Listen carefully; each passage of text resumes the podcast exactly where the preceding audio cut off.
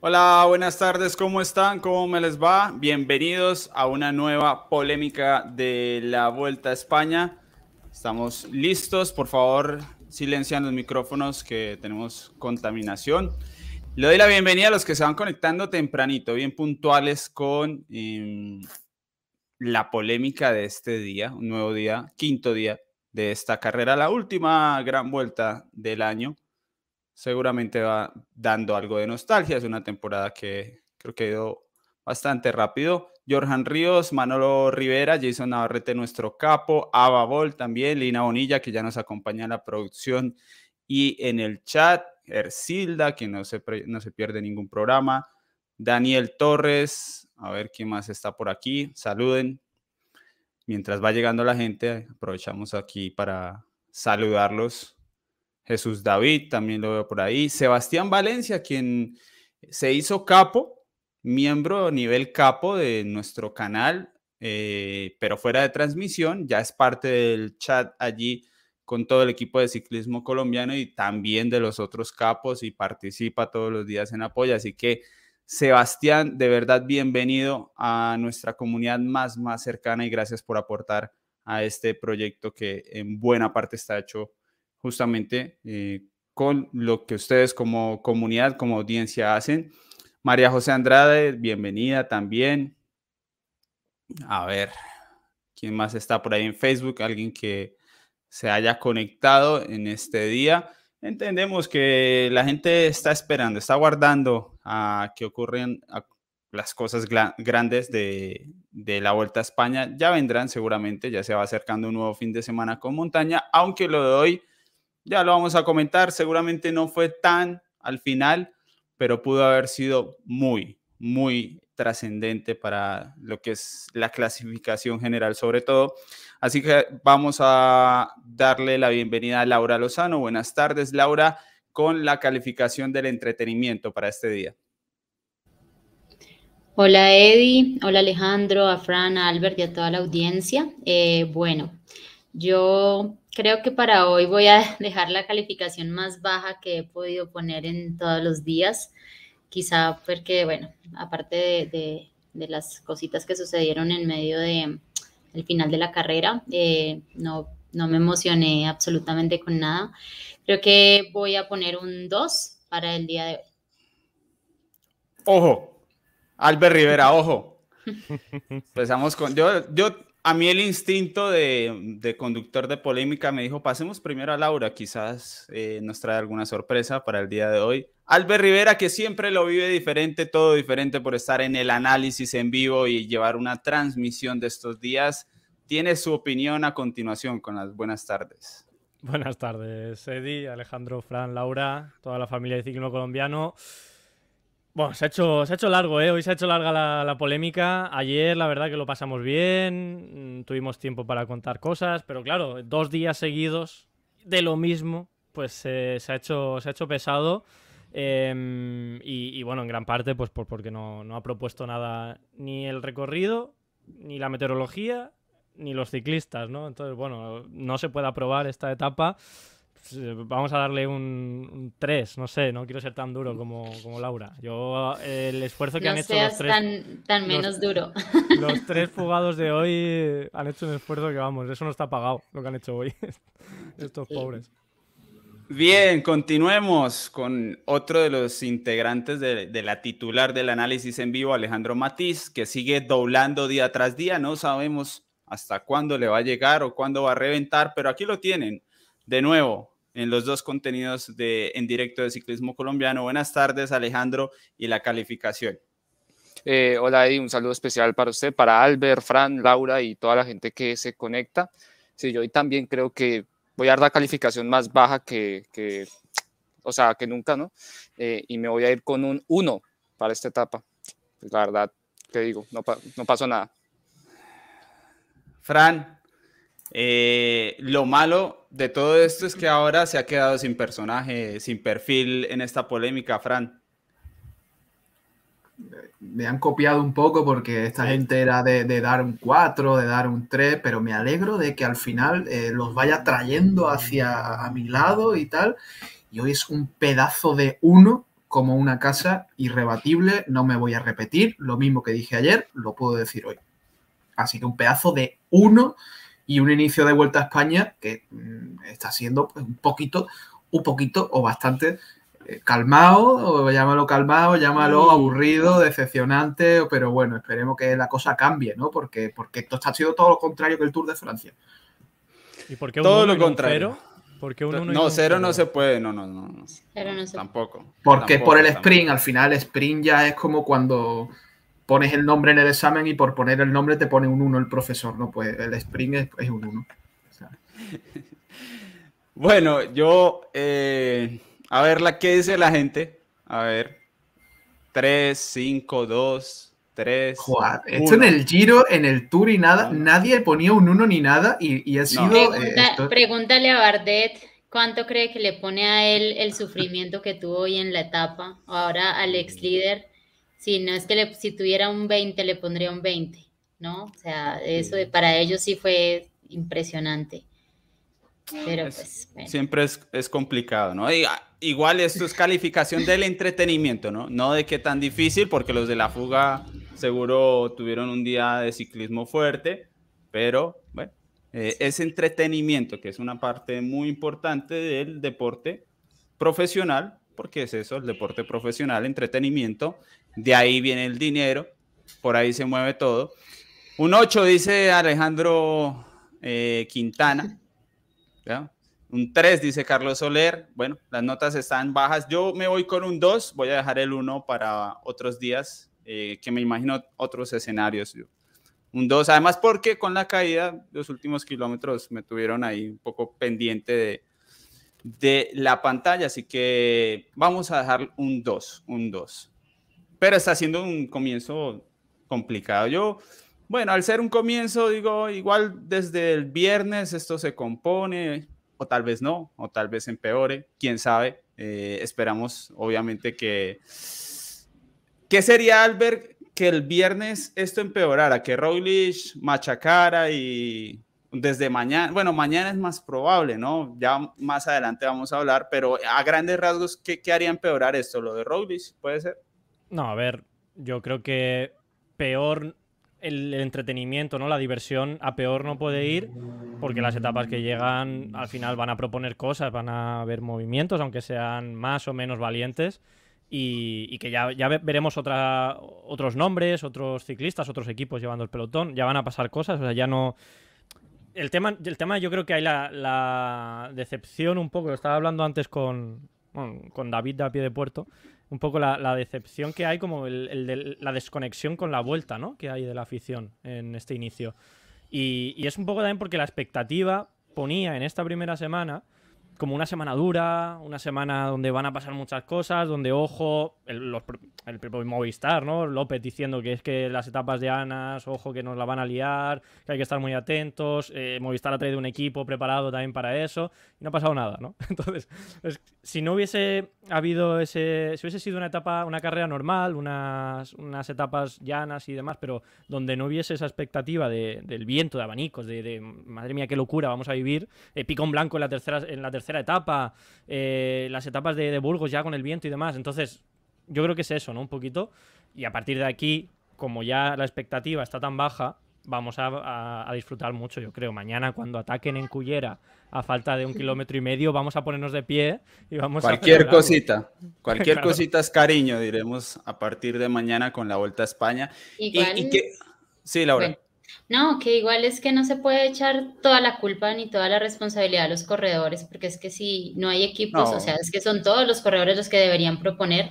No puede pensar un equipo, me voy a poner en la punta a llevarlos a todos, que independiente de eso, pues sí necesita haber alianzas para poder hacer daño y daño para todos, ¿no? Porque en un día como el de hoy, seguramente que pues eh, el desgaste es mucho mayor para todos. Pero sí creo que la organización de la carrera y sigue pasando y sigue pasando este tipo de carreras que no presentan absolutamente nada durante el recorrido, que no presentan absolutamente ninguna emoción ni promueven que haya ninguna actitud valiente de parte de nadie, porque es que el único eh, momento decisivo es el final, o sea, no, a menos de que ocurra lo que ocurrió, caídas y situaciones de ese tipo.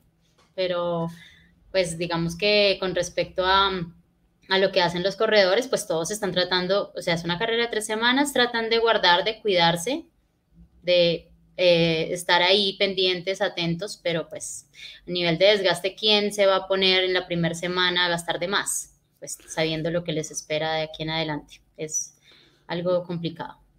Para los que preguntan por Félix Sierra, el hombre viene ya de camino. Espero ya haya subido a su bus y viene de camino aquí para las instalaciones, la Casa Estudio de Ciclismo Colombiano. Más tarde les cuento un poco más del por qué viene Félix Sierra para aquí. Vamos a tener unos días intensos aquí en, la plataforma de ciclismo colombiano. En un rato les cuento. Primero vamos a seguir atendiendo el vais a hacer una casa, una casa de ciclismo colombiano como, como Ibai. Sí, exacto. Para allá vamos, para allá vamos. Ese es el... Pues yo me apunto, ¿eh? Yo sé, yo sé, sería todos los días streameando por todo lado. Pero bueno, de momento ya les contaremos, ya les contaremos. Y yo estaba pensando, qué paradójico, porque a ver, sí, la organización propone lo que propone estos días, pero el tercer, el día del picón blanco era para que fuera un gran día. La subida era tremendamente dura. Y entonces el viento que no se tuvo estos días y que se echó de menos, ese día se apareció. También es que están un poco salados, como diríamos en, en Colombia de malas, de, poca suerte, porque, porque sí, es que ha salido todo mal. Yo creo que es, eso es lo que ha pasado. Pero es que yo no sé, o sea, ya cuando ha terminado la etapa y uno ya ha podido irse un poco más al detalle de lo que fue la carrera esta del Picón Blanco, ese día subieron impresionantemente duro la subida, o sea, ha sido de, las, de los récords, digamos, en tiempo que la han hecho, ¿no? Todos los corredores, pues, que vimos ahí nos hacían pensar pues que por esa cantidad er, iban suave, ¿no? Pero pues es la primera semana, todos están de alguna manera llenos de energía, algunos están preparados psicológicamente para gastar todo, sobre todo en la primera semana, o sea, no quedarse pues como si fuera una subida del tercer semana que ya la gente está muerta y en la pata de la subida en el inicio queda pues ya desiste de cualquier esfuerzo mayor pero fue un día muy duro, fue un día muy duro, pero pues como no los vimos disgregados, entonces ya nos lleva a pensar que no fue duro, pero realmente sí fue muy duro. Sí, lo que no fue es eh, entretenido, seguramente. Gracias a Alejandro Santamaría que renueva su membresía con nosotros y sigue utilizando esa maglia rosa. Les recuerdo, tienen que aguantar hasta el mes 6 para cambiar de insignia de camiseta allí en el chat. Por si están interesados, viene la de Mm, la del Tour, la amarilla, la de Café de Colombia. Falta tiempo, pero bueno, va a ser codiciada esa insignia. Alejandro, em, hablemos de la caída. Yo creo que ya es momento de hablar del, tema central y luego vamos viendo si quieren hacer alguna pregunta adicional, pero entremos de una vez al tema del día de hoy. ¿Cómo le pareció la situación que se vive? Caída masiva, algunos corredores, varios corredores importantes cortados. El que, el que más se tarda en volver es el líder de la carrera, el cómo actúan los equipos después. ¿Cómo vio esa situación? Mm, pues, a ver, yo, al menos yo no la veo una situación tan criticable, me parece, o sea, partiendo primero de que en ese momento la carrera no estaba lanzada, que recién venían, ¿no? De hacer el intento de abanico, pero que pues veían que no iba para ningún lado, entonces habían parado y pues que si uno analiza realmente la caída, digamos así, los importantes que se involucran, no, no es que no tienen yo creo que una, una gran responsabilidad en eso, no tienen una culpabilidad porque al fin y al cabo vaya a ser el, el, eh, el afilador el hombre del, del, Israel y manda pues a medio pelotón al suelo, ¿sí? Y, y yo creo que en ese momento, o sea, eh, eh, yo creo que era aceptable si los equipos tomaban la decisión de, de, bajar un poco el ritmo, de esperar un poco a que se, a que se reintegraran eh, pero igual tampoco había mucho margen para eso porque después ya van a entrar en los kilómetros finales. Obviamente está el tema del interés de los sprinters, que ya se iba a poner Alpecin, De Keunig, Grupama eh, a tirar. Entonces yo siento que de alguna u otra forma, o sea, entre lo posible, para mí sí se manejó más o menos eh, como debía y, y, pues ya les dieron el espacio para regresar. Los que regresaron, pues listo, bien. Eh, y, y, los que no pudieron, pues una lástima, pero ya tampoco tenían más, más margen para, para hacerlo. Albert, ¿era carrera lanzada o no lanzada? Es que yo está, estoy ahora poniéndomelo aquí en, en la web eh, para ver otra vez el, el, momento que lo he visto antes de empezar. Pero es que yo sí que creo que ya sí que se estaba preparando el, el sprint de, de, ese momento y, y bueno, sí que es verdad que no, no era totalmente una carrera 100% eh, lanzada, ¿no? Con, porque todavía quedaban unos kilómetros para entrar a, la zona del pueblo, que era donde sí o sí tenías que estar delante para el sprint y demás. Pero sí que, bueno, no me hubiese extrañado que el ritmo hubiese seguido aumentando, ¿no? Y, no, no, quedarse en ese, en ese ritmo que estaban, porque tampoco es que hayan parado, simplemente que detrás han ido a tope y delante no iban, no iban al 100%, ¿no? Y, bueno, al final tampoco había tanta distancia entre ese grupo grande de donde estaban muchos, muchísimos equipos, entre ellos por Movistar y, y Bahrein, y el pelotón principal, ¿no? Entonces era normal que se más o menos se juntasen. Yo creo que incluso aun queriendo distanciar ese grupo hubiesen entrado. Y luego por detrás, eh, creo que está demasiado lejos ya. O sea, eran dos minutos y pico desde la caída. O sea, desde su grupo tampoco iban a pararse en la bici a esperar al líder, no lo sé, yo no, no, yo eso sí que hubiese visto mal. Yo esto no lo veo mal. Creo que a lo mejor podían haber apretado a seguir, o sea, algún equipo podría haber sido un poquito más valiente y decir, vamos a apretar aquí, pero también entiendo perfectamente que no se haga. Yo estoy un poco ahí como, como lo que dice Alejandro. No veo la carrera lanzada, pero sí que me parece bien lo que ha pasado. Laura, ¿cómo lo sí que la veo lanzada. Sí que la veo lanzada, perdón, quiero decir.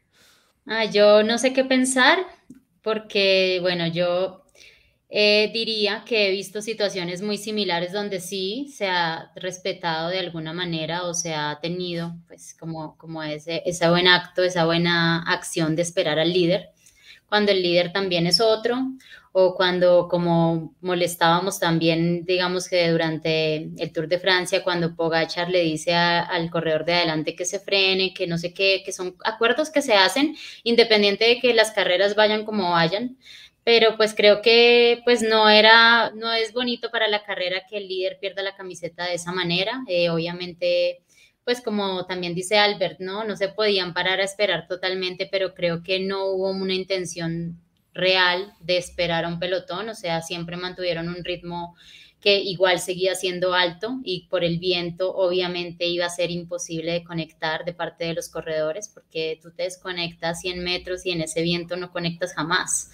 Entonces, creo que sí debió existir un poco como de, pues al menos de la intención un poco más abierta de, de la espera, pero, pero pues no, o sea, tampoco es tan reprochable que no lo hayan hecho de alguna manera me habría gustado más que sí se hiciera, pero pues es que eso se maneja como de forma muy interna y de parte de los corredores y cada uno tiene su interés, su ambición y bueno, definitivamente pues no, no tengo nada que decir ni a favor ni en contra, completamente. La gente, la gente está comentando todo el rato si fuera Roglic, ¿qué hubieran hecho? De esperarlo, porque es una norma clasista. Seguro.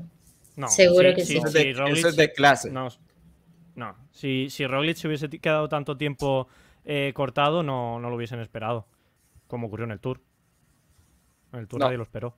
Y además que, o sea, en medio de todo pensemos de esta forma, también ya después cuando Taramay no puede conectar y toda esta gente ya también porque los propios equipos de los velocistas se ponen a trabajar y obviamente a los velocistas no les importa tanto lo que pase en la general. Y, y desde luego no nos imaginamos que entonces, por decir, ah, bueno, como los velocistas se aceleran, entonces cojamos los favoritos, quedémonos del grupo y sigámoslo esperando, ¿no? Obviamente yo creo que ellos siguen el ritmo y, ya. O sea. Sí. sí, ahí ya decir que iba 100% lanzada, ¿no? Pero sí obviamente llevan una velocidad ya para lanzar la carrera. Sin embargo, es una caída masiva donde no solamente se ve afectado el líder, sino que tú no sabes y tampoco el radio y el, la persona que te va guiando te va a decir exactamente si algún corredor de tu equipo no se cayó. Al final, pues todos pierden porque todos, todos necesitan de sus corredores, de, de sus gregarios, eh, así sea el que peor esté en la general, pero es el que te lleva el agua, el que te colabora en algún momento, pues tú no estás seguro de que haya sido afectado y mantener un ritmo de estos también es perjudicial para todos los equipos. o sea, tú no sabes y no estás 100% seguro que alguno de tu propio equipo no ha caído. O sea, no lo puedes saber en ese momento, en ese instante. Yo creo que al líder eh, no lo esperaron porque el líder eh, a grandes rasgos no es nadie en el ciclismo. Por eso no, no lo esperan. Pero yo sí creo que a un corredor de prestigio lo esperan porque el, Taramé no estaba lejos. Lo que pasa es que cuando ponen la quinta, pues obviamente no va a entrar y le van a meter tiempo, pero llegó a dos minutos. Si llegó a dos minutos es porque estuvo a 30 segundos, 40 segundos. Esos son 500 metros de esperar y, entra. no le tocó porque creo que lo ven como un don nadie en el pelotón. Y eso es lo que no me gusta de la forma de que se espera o no se espera, que me parece muy clasista. Eh, lo dices tú, Eddie. sí, sí. tú el, el, sí, no, no digo atacándote, pero digo que, lo dices tú como espectador que crees que, crees que no esperan a Taramá por ese, por ese motivo, pero... Sí, por eso. O sea, quiero decir, yo no, no, no, bueno, no hemos hablado ninguna vez con un ciclista que diga, no, es que a, mí este me cae mal y, me pongo ahí a hablar y no, y no le esperamos. O sea, se hace ahí el. No, hay tiempo de hablar, ¿no? Yo creo que simplemente no se ha acelerado y han entrado los que tenían que entrar. Los que no han podido no han entrado. O sea, Taramay hasta que se ha levantado, cogido la bicicleta, pues la carrera ha seguido.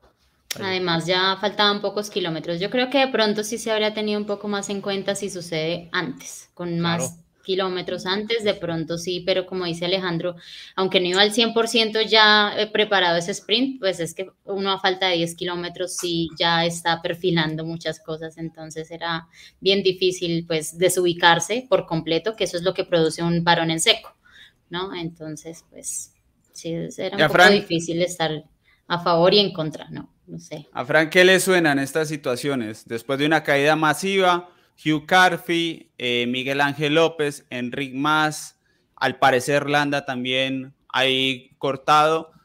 Es Jumbo y es Ineos adelante. ¿qué, ¿Qué le suena? ¿Que debieron haber aprovechado la situación y lanzarse hasta la línea de meta 10 kilómetros o esperar como lo hicieron, no hacer nada y esperar a que volvieran?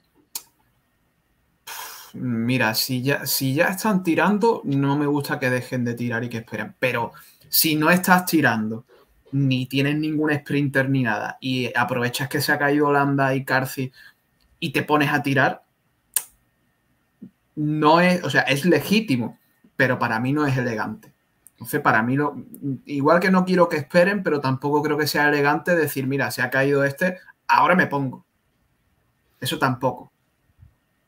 Yo digo, si no es elegante, entonces, ¿para qué se malgasta tanta energía en el caso de Linios y del Jumbo en estar adelante en primera posición, donde van más gastando más que los Movistar, que van mal ubicados y se exacto. Entonces, ¿para qué lo hacen si no lo van a aprovechar? Digo yo. Si yo hago un esfuerzo con mis gregarios. Ellos quieren no caerse. Claro, no quieren aprovecharse de cuando se caiga alguien, estar delante y aprovecharse de eso. O sea, a ver, tú miras primero por ti, que luego la, obviamente, pues el que estaba pensando en el top 10 ahora lo tiene más, más fácil, ¿no? Porque Bardet no está. Pues, eh, pero no es tú te aprovechas de esa situación, es una situación que se da en la carrera y bueno, pues te beneficia a ti. Pero no, mm, o sea, yo, yo creo que hoy es un ejemplo como un poco lo que ocurrió en. Eh, bueno, el, que ocurrió en, fue en Toledo, ¿no? En la, en la vuelta en 2019, la primera de Roglic. Eh, con Movistar de protagonistas, tirando del pelotón, que se criticó mucho y demás. Creo que si alguien hubiese tirado Allí era un poco más discutible, entre comillas, porque Movistar estaba lanzando la carrera cuando hubo la caída. Pero bueno, eh, aquí, si alguien hubiese tirado, hubiese sido. No, bueno, bueno si, si, es Movistar el que tira de ese pelotón, ya ni te digo. O sea, si Movistar se pone a tirar la, de palos que le caen del mundo, de que son los mismos tontos de siempre, pues hubiese sido apoteósico. Yo creo que Jumbo eh, y, y, Ineos, que estaban ahí delante, pues no, no han querido meterse en jaleos. No, y que pues además los Movistar tampoco es que tengan responsabilidad de la culpa. Yo, por ejemplo, un escenario en el que vamos a suponer que aquí el que, el que se equivoca es, alguno en Movistar o algo así, yo hasta diría, bueno, lo entiendo bien porque, a ver, es un error que ellos cometen y se tiene que capitalizar. Pero pues es que en estos casos, o sea, fue una situación prácticamente ajena y que, y, que pues además sucedió pues muy adelante en el pelotón, es decir, como que, o sea, si hubiese sido o sea, una injusticia en cierto modo si después esto se ponían a acelerar porque en medio de todo, pues Movistar o los que se quedaron ahí cortados, la mayoría pues no tuvo culpa de eso, es que fue un incidente ahí que pues puede ser producto de una distracción de, de Woods o, o, algo así, pero obviamente no significa que todos los que se hayan caído pues hayan tenido la responsabilidad de, de, de esa caída, ¿no? Muy bien, allí están las opiniones. Antes de continuar, si hay algo más para decir, les tengo la primera recomendación, como de costumbre con Aizen Sports, la marca de uniformes de confección colombiana.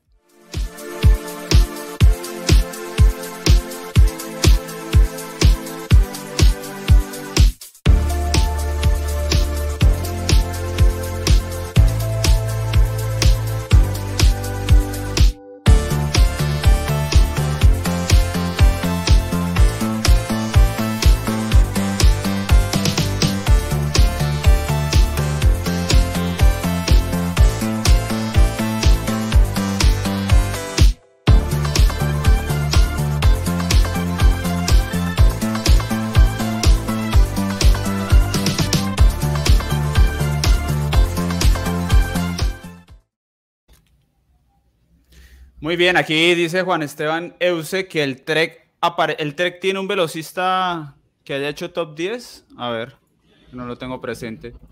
Es cierto, el Trek fue el que apareció. Yo creo que vieron la posibilidad, puede ser, ¿no?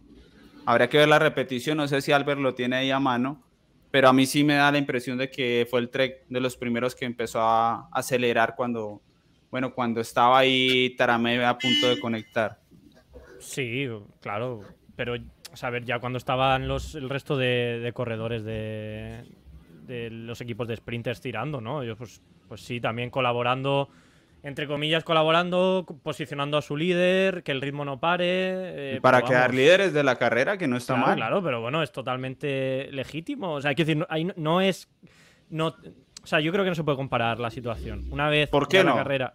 ¿Por qué no? el, líder, el líder está a 30 segundos, 40 segundos y aparece el trek que no tiene pero un sprinter, pero puede quedar líder de la carrera. Pero Eddie, no, estaba solo, no estaba solo el trek tirando adelante, habían varios equipos en, fila, habían varios equipos en fila, si está muy interesado en hacer ese descuento, estaría solo en una línea eh, única digamos, a tope de verdad, pero creo que solamente se estaban manteniendo en una buena posición. Es que después de que hay una caída de estas, a ti lo primero que te dicen en el radio es, ve para adelante, que mira que se están cayendo, y creo que pues eso es lo que hacen todos los equipos, tratar de ubicarse de la mejor forma, pero pues uno ya analizando como pues más al interior, entonces lo ve siempre desde esa parte negativa que está pensando que lo están haciendo con ese fin. Yo creo que obviamente, eh, si ya él no podía entrar, ya no había nada que hacer, pero no iban a detener el ritmo y iban a estar ahí bien ubicados. Pero no creo que haya sido con esa finalidad de que, bueno, si él puede entrar a este ritmo, está bien. Si ya no entra a este ritmo, pues nada que hacer, así como decimos aquí, pues muy de malas, porque muy, no hay nada que hacer, no hay nada que hacer, pues. ¿No cree Laura que el Trek de pronto en el carro dijera, podemos ser líderes de la carrera, nosotros no tenemos ninguna posibilidad de ser líderes de esta carrera si no es en este momento porque no tenemos un corredor para ser líderes. seguro que dicen manténganse a la misma velocidad, si se da de esta manera somos líderes, pero no creo que lo hayan manejado. Creo que pues igual ellos independiente de todo, tienen que pues jugar a lo limpio y para nadie es bonito igual montarse de líder y tener a todos los eh, la prensa encima preguntando por qué no esperaste, ¿no? Creo que por eso es que yo creo que no lo hicieron intencional y que no fueron el único equipo que se puso en la punta y tampoco que lo hiciera durante todos esos kilómetros que faltaban.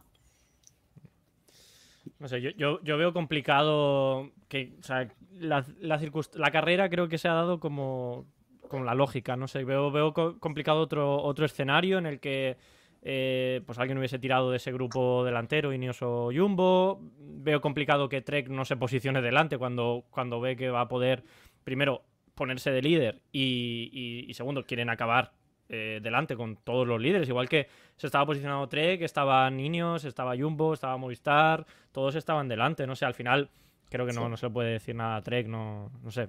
Vamos, yo, que aquí opiniones hay varias, claro. Yo creo que estamos estirando un chicle mm. que llevamos 20 minutos hablando de esto y por Dios que alguien meta ya un super chat.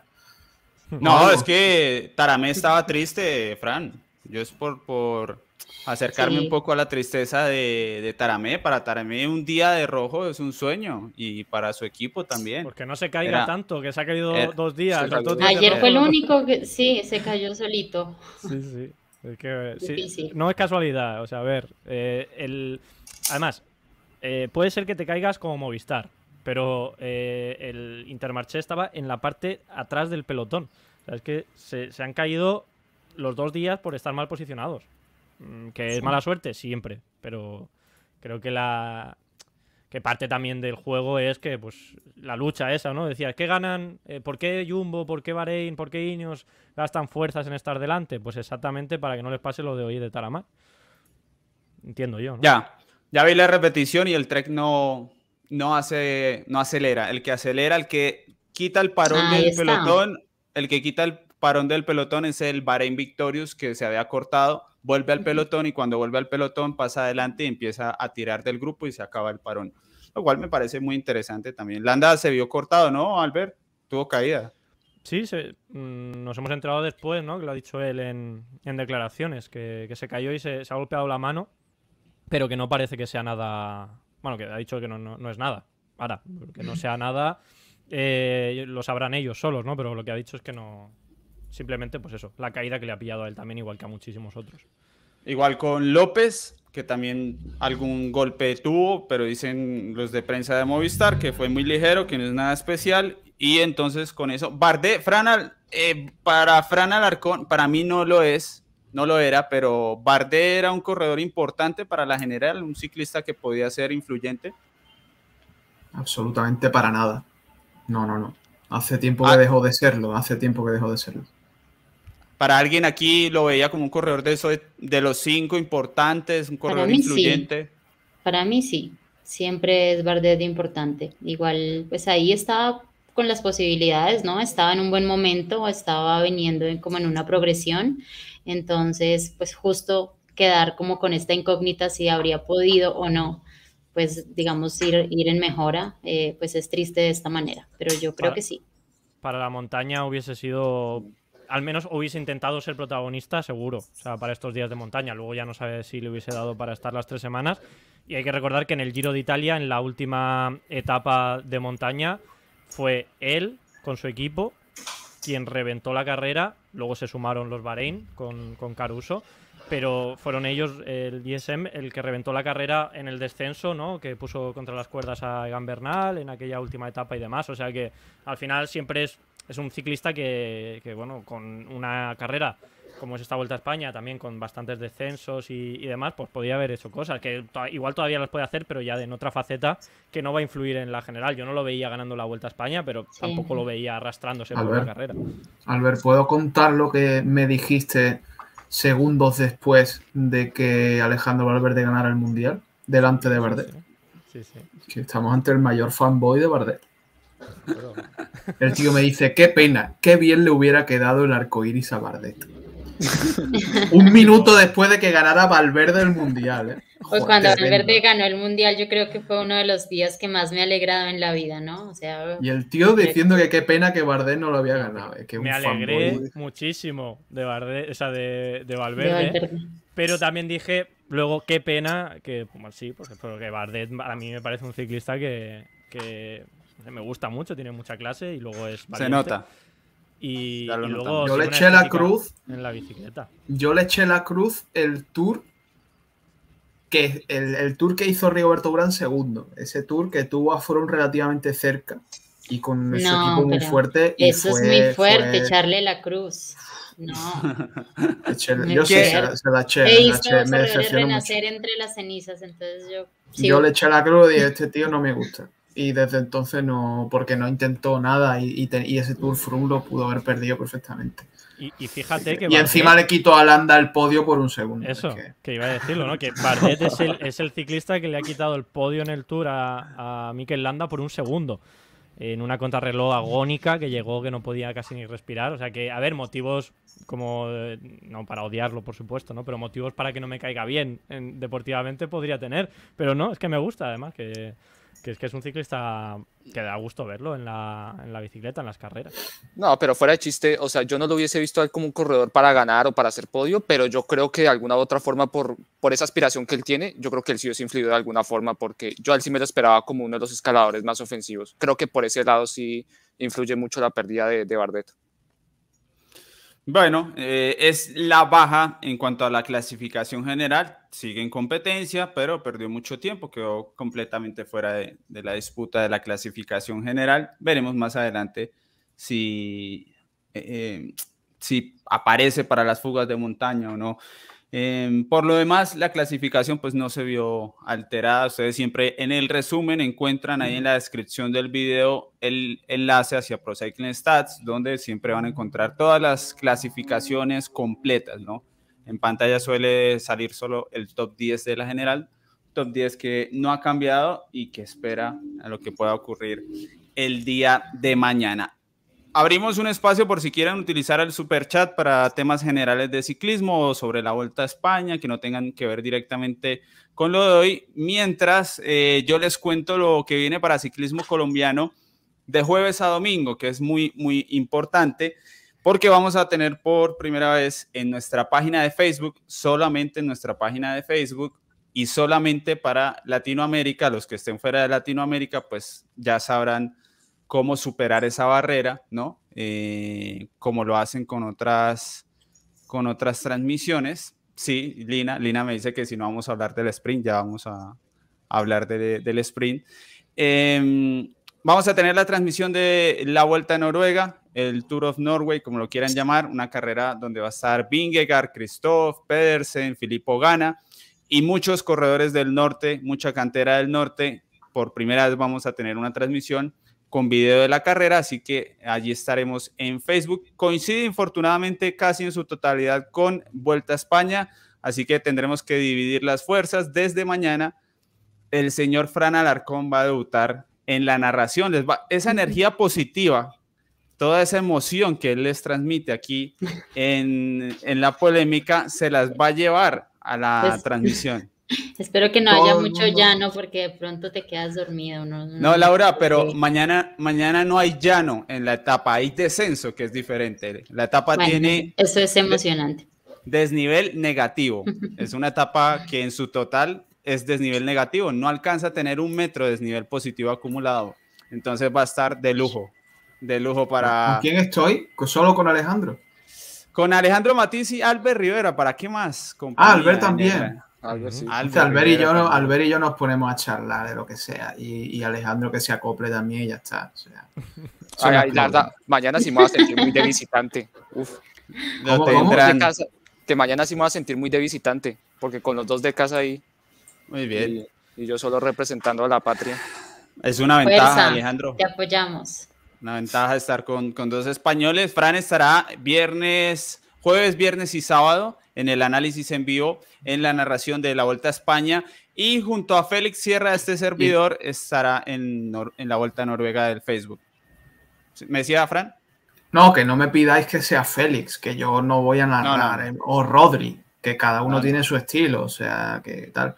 Pero hombre, ya que, mira, podéis ver la, la, vuelta en la tele y en el ordenador o en el, la tablet o lo que sea, el Tour de Noruega en el, con, los comentarios de Félix y de, y de Eddie. Es a gusto. sí, aquí vamos a ofrecerles las dos alternativas a, a, gusto del consumidor. Igual, si no estoy mal, deberían quedar unos 15 minutos cuando termine Vuelta a España, unos 15 minutos finales para que vayan al Facebook por, por si quieren ver el final de Vuelta a España y después el de Noruega, pueden ir a la página de Facebook. Aquí en el análisis en vivo les van a compartir el enlace. No tienen que iniciar sesión en una cuenta de Facebook para ver el video en directo. O sea, solo en Facebook, que la gente no vaya a buscar a YouTube el Tour de Noruega, es solo en Facebook. Exacto. Solo tienen que seguir la página de Ciclismo Colombiano y ahí mismo se retransmite. O estar aquí en el análisis en vivo y ahí les van a compartir el enlace, porque hay mucha gente que no tiene Facebook pero no necesitan tener cuenta en Facebook, simplemente entrando al enlace van a poder ver el video en vivo. Así que ah, de esa forma estaremos el domingo. Noruega termina dos horas, dos horas antes que España, entonces Félix Sierra podrá hacer las dos carreras eh, sin ningún problema. Se cansará, eso sí, pero bueno, el hombre viene aquí para Medellín. No viene nunca la polémica, no viene nunca. Sí, sí, sí hay, gente que, hay gente que ha preguntado que dónde lo hemos mandado, que si después del Giro del Tour si está en Afganistán o algo de, reportero de guerra, no, no, que, no. Está haciendo los análisis en vivo. Se la toma con calma el hombre, se la toma con calma. Bueno, eso tenía para contarles. A partir de mañana doble jornada aquí en... Y ahí me disculparán con los resúmenes, no sé en qué momento, espero en algún momento poder entregarles los resúmenes con prontitud de la Vuelta a España. Mientras me veo lo que Albert me diga que tengo que ver de la etapa, pues eso veo. Yo creo que afortunadamente serán todos finales de últimos kilómetros y no será demasiado lo que tenga que repasar para... El viernes... Ojo, ¿eh? Me preocupa el viernes. Me preocupa. Bueno, y el, domingo, no, el domingo ya no pilla, ¿no? El domingo ya, ya acaba la carrera. El... ¿No? El... ¿Sí? Noruega. Sí, el domingo, el, domingo, hay, hay, Noruega, hay Tour de Noruega el domingo. Sí, hasta las de seis y media, ocho y media de la mañana y ahí venimos Bueno, pero el domingo te pilla antes, ¿no? Lo digo porque el domingo se va a liar, o sea, va, vamos a vivir el puerto intermedio estilo Tourmalet, o sea, el, puerto de paso va a ser un estilo Tourmalet. Lo sabían los amigos del norte y programaron su final de etapa mucho antes que la Vuelta a España, así que podremos estar en las dos carreras sin ningún inconveniente. Pregunta, pregunta Juan Coronado, perdona, Eddie, eh, pregunta Juan Coronado, ¿qué es Facebook? es, la, red social de nosotros los viejitos. Oye, tío, ¿qué estás diciendo no, yo me siento súper joven y, yo y yo conozco Facebook hace mucho. No digas de nosotros los viejitos. Y además que me está incluyendo a mí, ojo. Sí, sí. Alejandro, usa Facebook. Yo sí tengo. Uy, tienes, tienes, pero no usas. Sí, sí. O sea, yo no lo... sí lo uso, pero nunca publico nada ahí. Eh, lo usas para ver lo que publican los demás. Exacto. Sí, sí. Por eso Facebook va, bueno. Eh, después les contaré por qué Facebook y no YouTube con más calma, pero de eso les quería comentar eh, de momento. Y les tengo que igual hay gente que, que, igual hay gente que se piensa que es como el análisis en vivo. No, no, con imágenes. No, video en vivo, tenemos los derechos de transmisión como si fuera la tele, como si fuera la tele. O sea, para ver la carrera te tienes que meter en ciclismo colombiano, que no es análisis en vivo para vernos el careto aquí, no, no. Se ve la carrera. Tremendo. ¿Sabe, ¿Sabe dónde más va a salir, Fran? En el Facebook de Líneos Grenadiers. También va a nuestra transmisión. Si tienen. Eh, ¿Con comentarios en español? ¿Con nuestros comentarios? Sí, lo de Félix y lo mío sale también en. Yo me metí con, con Carapaz ayer, tío.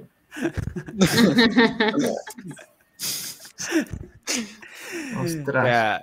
y Carapaz hoy también, ¿no? Que estaba, está sufriendo por el calor, al parecer.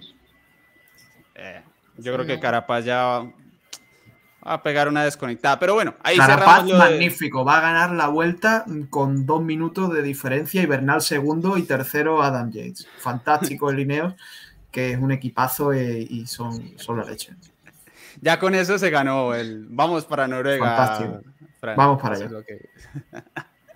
Muy bien, muy bien. Eh, nada, esa era la, noticia que teníamos para lo de la vuelta a Noruega. Así que invitados, son cuatro etapas de media montaña, básicamente. Mucho repecho allí en, la península. Así que eh, igual desde mañana les compartirán ahí los enlaces en el chat por si quieren pasarse. Les iba a contar la recomendación del día de hoy de parte de En Dos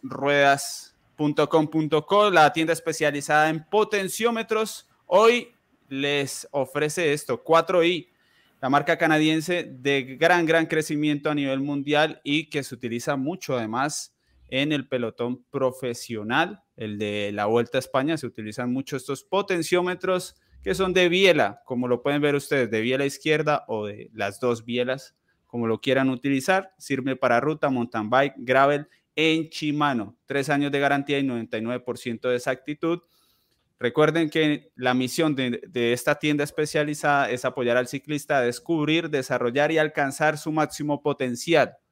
Muy importante los potenciómetros, sino que lo diga Laura, los que están entrenando ya muy en serio, muy metidos en el cuento o los que son profesionales. Bueno, el ciclismo yo creo que se entrena en serio, profesional y aficionado, a, su propia disponibilidad, pero en serio, siempre. Entonces, son muy buenas herramientas hay que tener para pues la optimización de, del tiempo y de los resultados, el control, el seguimiento, todo. Muy bueno.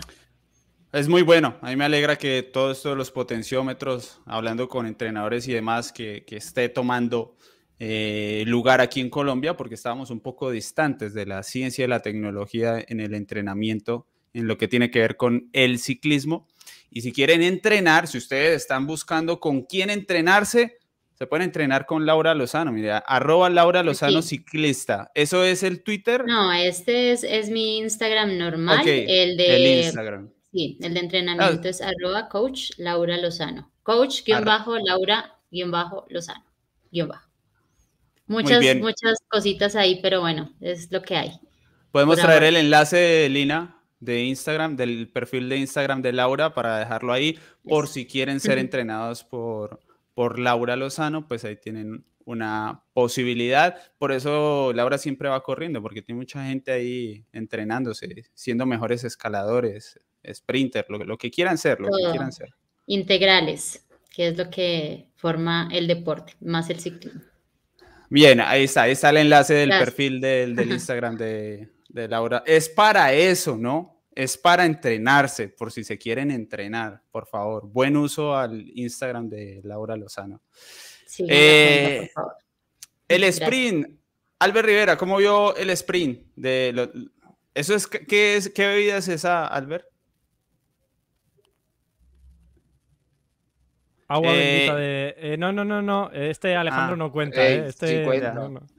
Es que tenemos, tenemos un- una, una clasificación que tengo aquí apuntada con las veces que se dejan los micros abiertos en el, en el análisis en vivo, ¿no? Alejandro lleva tres, eh, Sí. lleva cuatro Félix y yo llevo cero.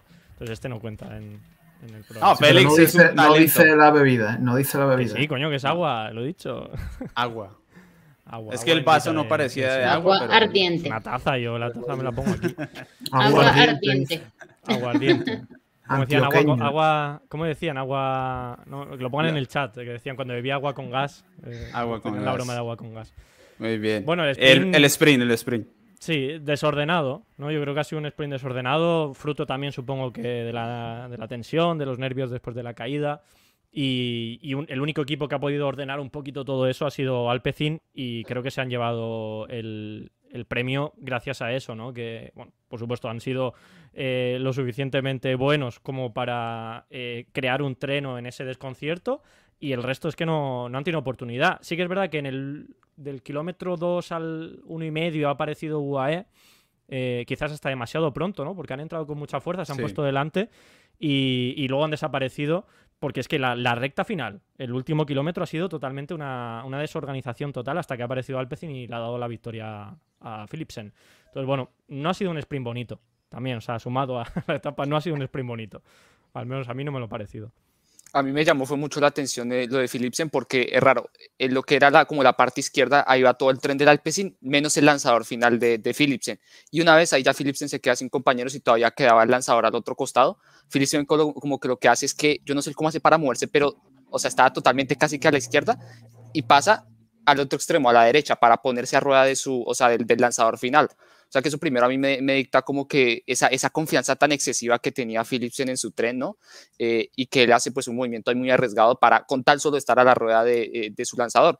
Y al final creo que eso fue como un poco lo clave porque después, eh, bueno, no sé bien quién fue exactamente el que lo lanzó, pero eso básicamente lo que logra es que él ya quede con una posición bastante buena y que aprovechando que pues sus principales rivales estaban ahí bastante encerrados, muy atrás, pues yo creo que se le otorgó como la ventaja de metros y espacio para, para, poder, para poder imponerse, pero yo creo que eso sí fue lo que más, lo que más rescaté, que es que Philipsen una confianza plena en, en ese tren del Alpecin.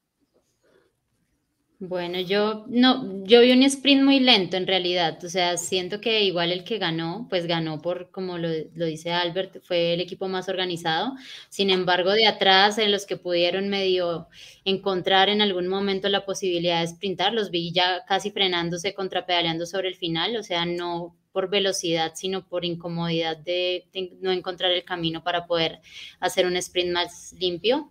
Eh, creo que, pues, no, igual ha ganado el equipo que más ha trabajado en pro en el final para ese sprint y bueno, pues digamos que ya se tiene la confianza cuando se gana una vez, se teme menos afrontar la carrera un poco más adelante, mientras que pues los demás sí tienen como que hacer los movimientos muy exactos, muy bien pensados para equivocarse lo menos posible y pues eso los hace llevar también a pues equivocarse más, ¿no? A no estar como tan seguros.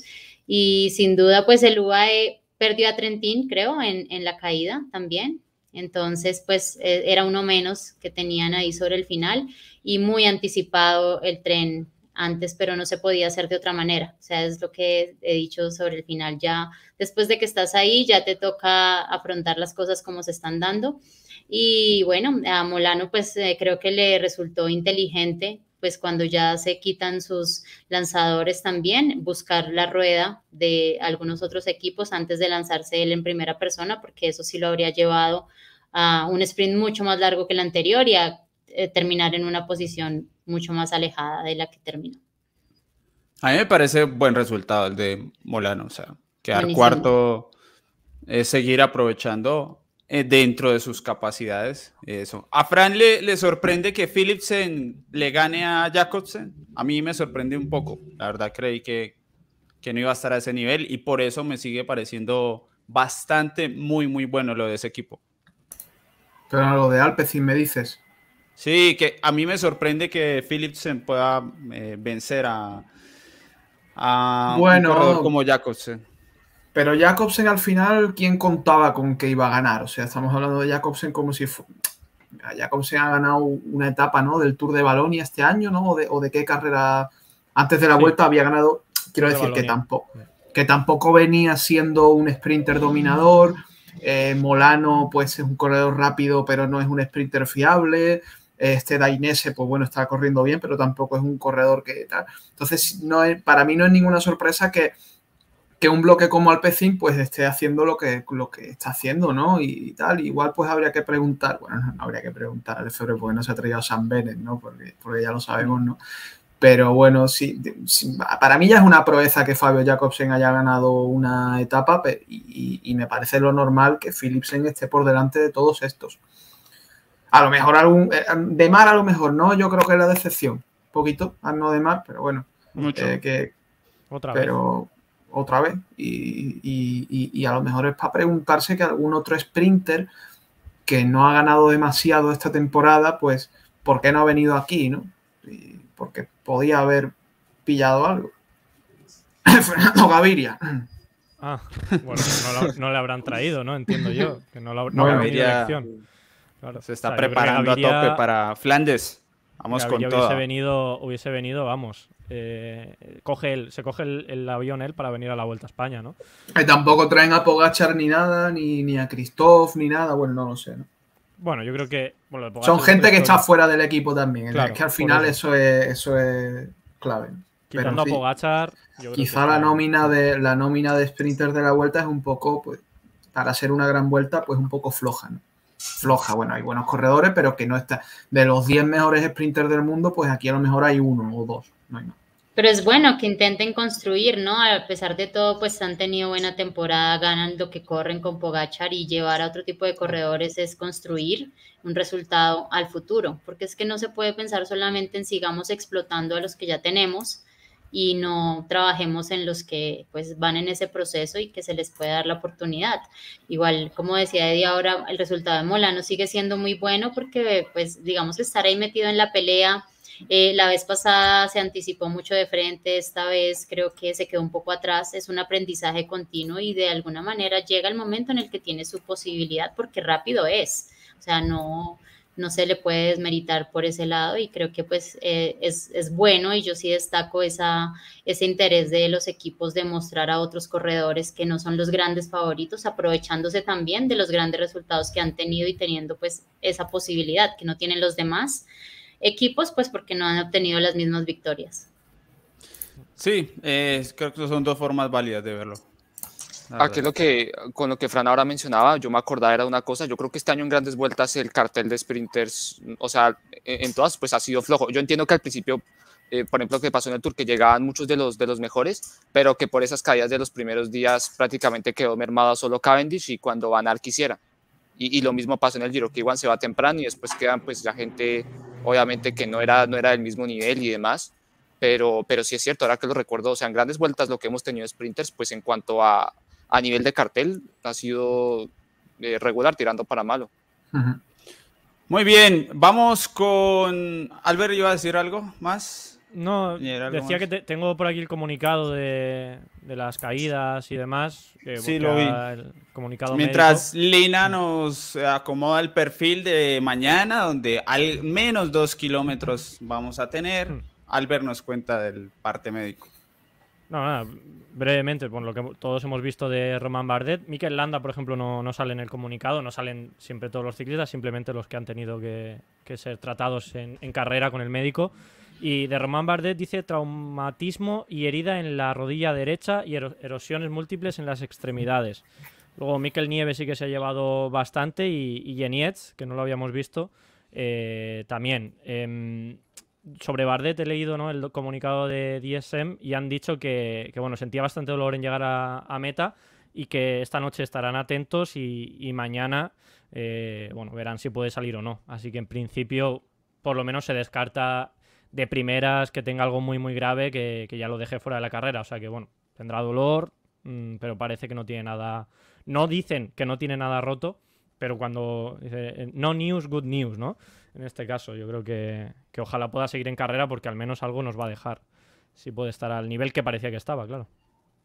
Bien, entonces, etapa de mañana, una etapa muy particular. Eh, Lina, a ver si lo tenemos por ahí, el perfil. Y eh, el señor Albert nos va a contar de ese final. Un murito, como en algún momento fue muy popular en la Vuelta a España. Hombre, ¿no, no teníais ganas de ver muritos ya? Estábamos aquí sí, en sí, la Vuelta a España. Yo cualquier cosa le recibo. Yo cualquier cosa que no sea lo de estos días, yo lo, lo recibo con gusto. Pues vamos, es una etapa, como tú dices, ¿no? Con desnivel eh, negativo acumulado. Como me gusta a mí, bajando. Como me gusta a mí. Que bueno, eso va a ser interesante.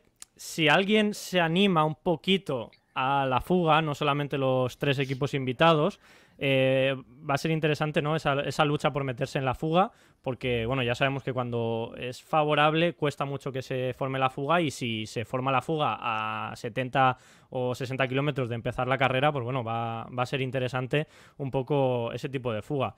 Y, bueno, antes de llegar a, a, Cullera, ¿no? que tenemos ahí ese, murito típico de la vuelta, para mí lo que, destaca un poco de la, carrera o lo que me pone esta etapa un poco tenso es cómo va a afrontar el equipo del líder la, etapa, ¿no? Con ese, con ese inicio, porque en teoría Elison le interesa para mantener el, el, mayor rojo, el jersey rojo, que llegue una fuga. Porque si llegan los líderes, o sea, si atrapan a la fuga y el pelotón se juega la victoria de etapa, eh, aunque Elizondo aguante en el grupo, Roglic no.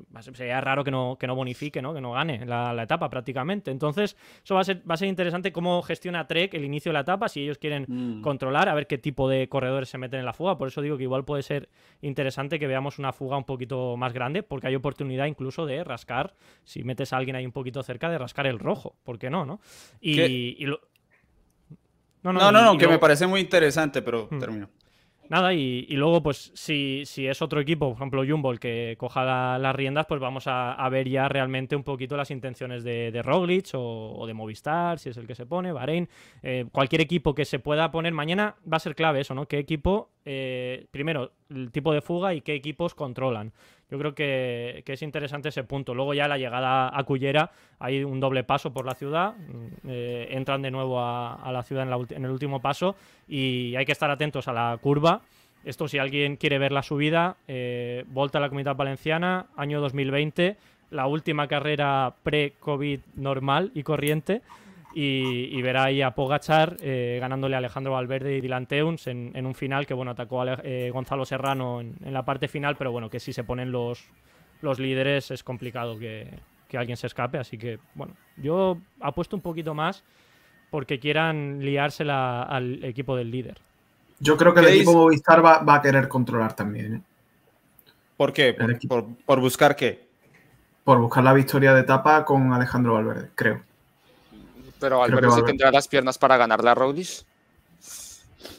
Yo ayer el otro, día, creer. Está, estuvo fortísimo, es una, una, oportunidad para ganar y bueno, luego habrá, habrá que ver lo que hacen, pero no, no creen que de, no creéis que deben intentarlo.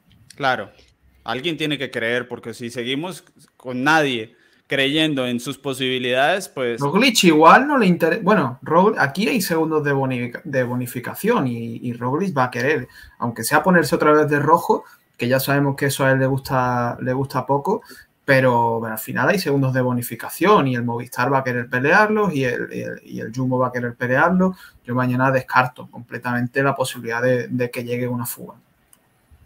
Laura, ¿qué dice? Eh, ¿Estará interesado? O sea, ¿cuál es el equipo que va a decir, listo, no llega la fuga? Porque ya vimos lo que dice Albert es cierto. El Trek, si persigue la fuga, pues es clavarse su propio puñal, porque no van a tener cómo defender el liderato. Si llega la fuga, tal vez tengan alguna eh, posibilidad, pero no sé cómo lo ve Laura ahí.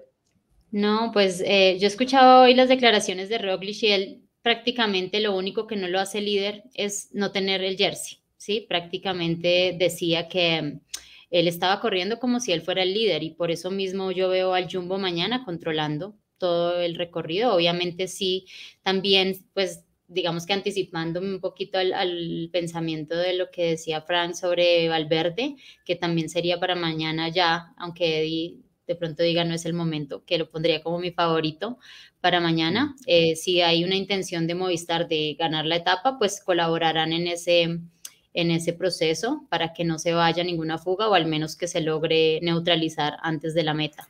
Entonces yo sí veo la verdad una carrera que pues el perfil la muestra fácil de controlar para los equipos. Finalmente estar en fuga eh, resulta ser un, desgaste muy grande y con tendencia al descenso pues el desgaste para todos los equipos es menor, pues para poder controlar y seguro que el Jumbo va a estar ahí, pues sin dejar ya espacio a que se meta algún otro de una fuga mucho más cerca de la general. Entonces, no creo mañana en las fugas y bueno, sí veo como, como a Roglic eh, intentando disputar la etapa también, por ejemplo, pues con, eso ya eh, de primer plano creo que no va a haber fuga posible mañana para la meta. Antes de volver con Alejandro, que creo que es el que me falta, y con los favoritos de cada uno para mañana, les recuerdo las promociones de 14 8000 durante esta vuelta a España. Porque si hablamos de tradición en ropa de ciclismo, solo podemos pensar en Santini, quienes desde 1965 fabrican prendas que se caracterizan por su calidad, diseño, ajuste y su procedencia italiana. Ya se hacen las prendas Santini. Cuando pensamos en los mejores simuladores y ciclocomputadores, tenemos que hablar de Wahoo, que es la marca elegida por los ciclistas de Linios, del Bora, del Agiduer, del Trek Segafredo, del Cofidis por mencionar algunos equipos apenas. Así que si están interesados en Santini o en Wahoo, el distribuidor oficial para Colombia es 148 miles. Del 14 al 23 de agosto, ya van quedando menos días, Wahoo tiene 10% de descuento en referencias seleccionadas. Ahí tenían ustedes o tienen en el chat la tienda web para que aprovechen este descuento con motivo de la Vuelta a España o también las tiendas físicas en Bogotá por si quieren ir a ver los productos antes de tomar la decisión. Alejandro, análisis de lo que podría ocurrir mañana. Yo tengo la fuerte esperanza de que el Movistar diga, vamos a intentar ir por todo, por la etapa, a ver si podemos ser líderes, que tenemos tres corredores fuertes, ya lo vimos. Yo espero que ese sea el equipo de la ambición.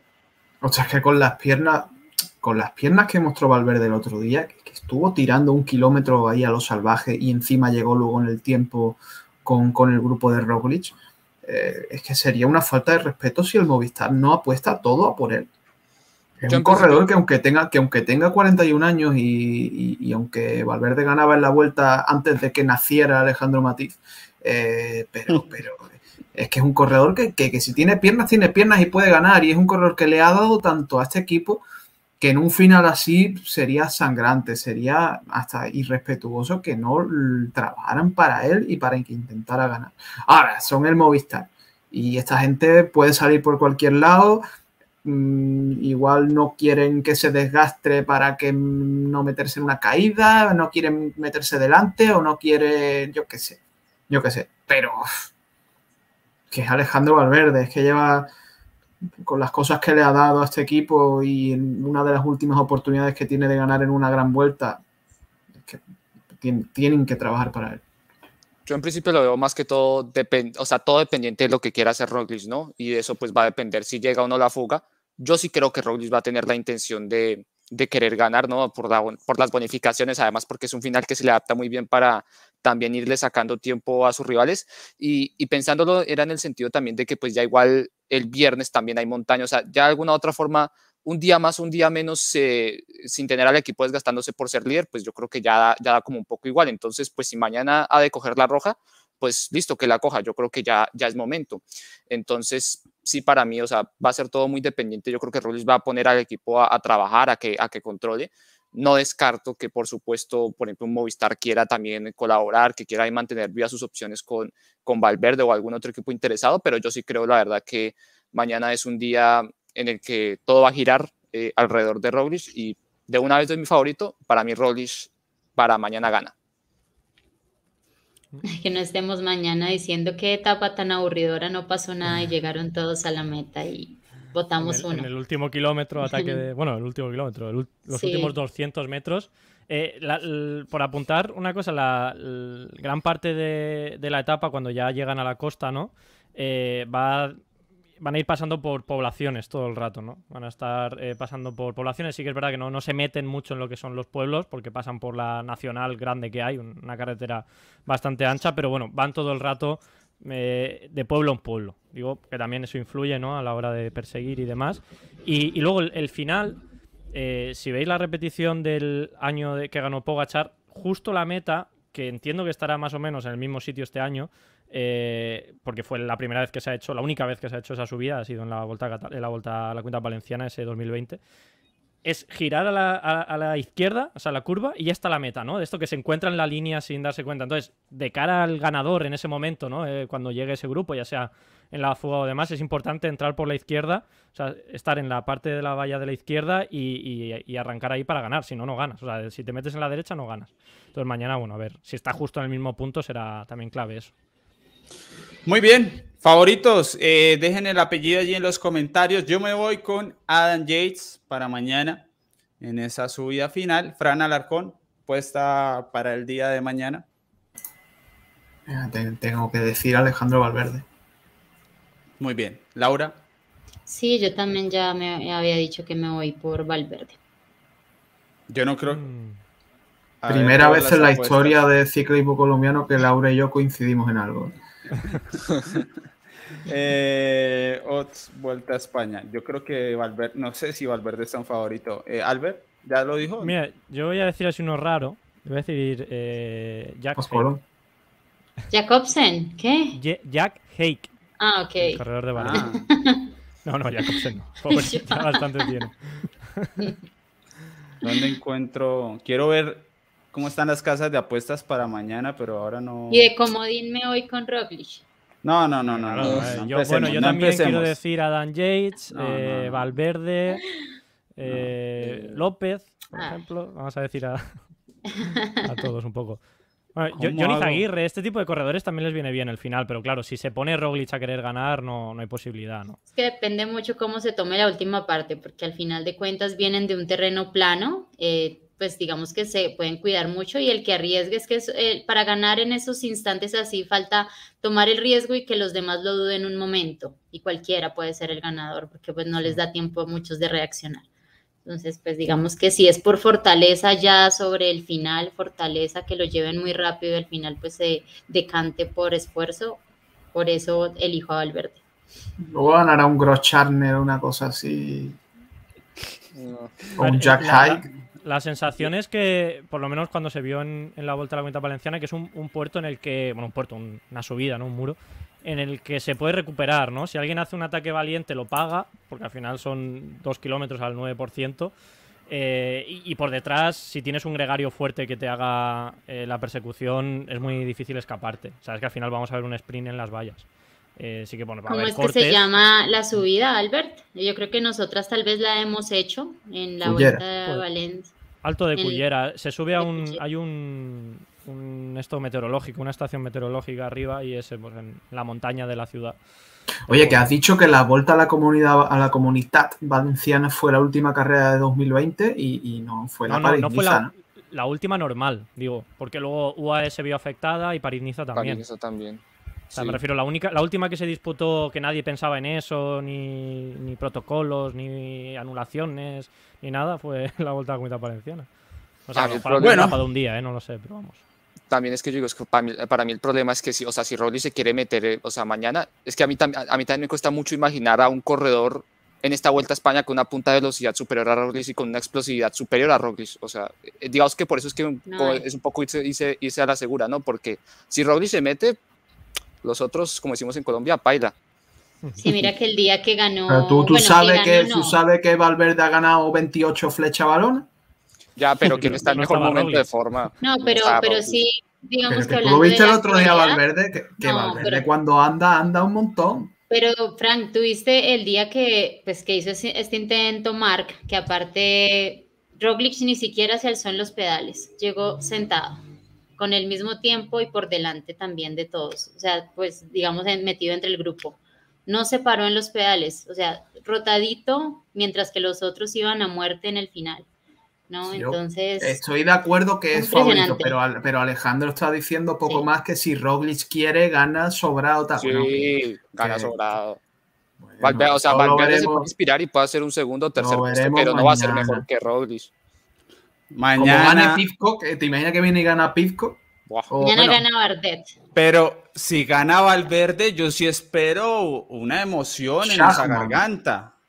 Fran, Ah, si gana, Valverde, yo espero un Fran a tope. Yo no soy un narrador de, gritar mucho al estilo al estilo no, sábado. no, no, eh, queremos un estilo que narra en Colombia, ¿cómo, ¿cómo se llama? Goga. Eh, no, no es mi estilo. Que ser Ares. Tienes que ser Ares, Fran. Eso, ya nos dicen a nosotros que en Pro Cycling Stats yo estuve en Culera en el 2019, pero ese día era salida y no llegada. No me acuerdo. Laura ya no sabe ni dónde ha estado.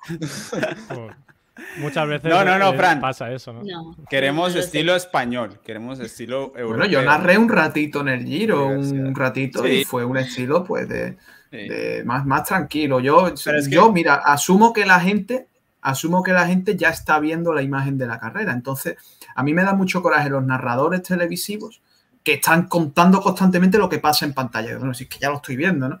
Entonces, hay momentos que sí hay que dar énfasis, por ejemplo, pues un final de etapa, evidentemente hay que dar énfasis o cuando ocurre un ataque o cuando ocurre algo, algo que hay que reseñar, pero esos narradores que están gritando todo el partido, toda la carrera, no puedo, no puedo, no puedo. Es que una cosa es decirlo y otra cosa es llegar a trabajar con la afición colombiana y Oye, no hay más puedo, puedo, cambiar yo mi favorito. Voy a, hacer una apuesta diferente. Hablando de la gente creyó que esto se iba a acabar y que Fran y yo íbamos a estar de, de acuerdo, no. No. Ah, he cambiado de opinión. Voy por Superman mañana. Muy bien. Miguel Ángel López. Miguel Ángel López. Eh, estaba viendo que Laura, Laura estuvo en la, Semana Valenciana, que este año la, la ganó Van Bleuten. Estuvo en 2019, pero Sí, se salía de la última etapa salía de Cullera, acababa en Gandía. Os metieron por la. Yo, yo esa, esa etapa del Chorret la vi, o sea que realmente la coincidimos, coincidimos en el espacio-tiempo, pero obviamente pues no, no te conocía, no. Pero te aplaudí, seguramente, o sea que ahí ah, estaba. Qué bueno. Me viste sufrir, seguro. Eso sí, porque eh, no llegas de las primeras en esa etapa. Ah, no, después, que no. Después de la etapa no coincidieron en Gandía, por ahí en un bar, ahí en la playa, ¿no? No, yo me fui ya directamente para casa porque iba con la bici, o sea que, no. Qué aburrido el ciclismo. Supongo que bueno, iría también a descansar. Invitados mañana, 8 y media de la mañana, el análisis en vivo con Fran Alarcón, Albert Rivera y Alejandro Matiz de la Vuelta a España. 8 y 50 de la mañana estaremos en Facebook con la Vuelta a Noruega y todo lo que ustedes eh, piden siempre en ciclismo colombiano, el resumen, la polémica la una y veremos qué ocurre con este final en muro. Muchas gracias por acompañarnos mañana a la misma hora por el mismo canal. Hasta luego. Gracias. Adiós. Chao. Hasta mañana.